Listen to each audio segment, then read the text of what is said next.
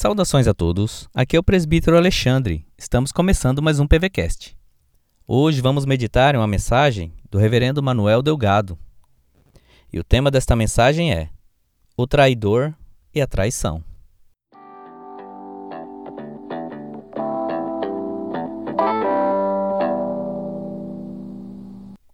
A palavra de Deus em João 18, verso 5 diz assim: Judas, que o traía, estava também com eles.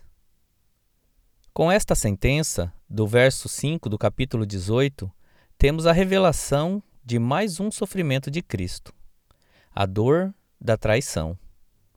Judas Iscariotes era membro do colégio apostólico, do círculo íntimo de amigos de Jesus, e o seguia publicamente. Ainda que o seu comissionamento fosse realizado pelo próprio Cristo, e que sua escolha representava-se a vontade do Pai, e que o próprio Senhor fosse ciente do seu intento secreto, sabemos que esse ato público e final de traição teve um profundo impacto sobre Cristo, sendo este um de seus grandes sofrimentos.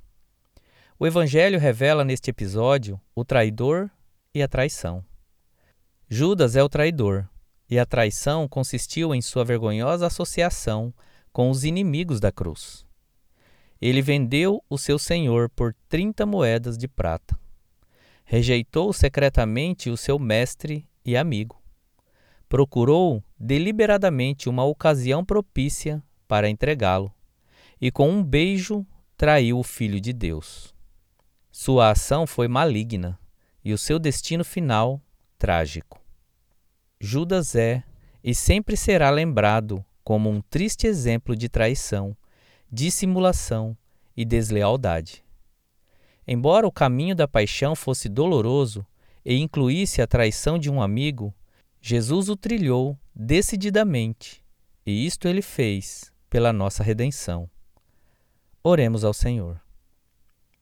Deus, como é consolador sabermos que o Senhor nos compreende e que realmente se importa com nossas dores físicas e da alma.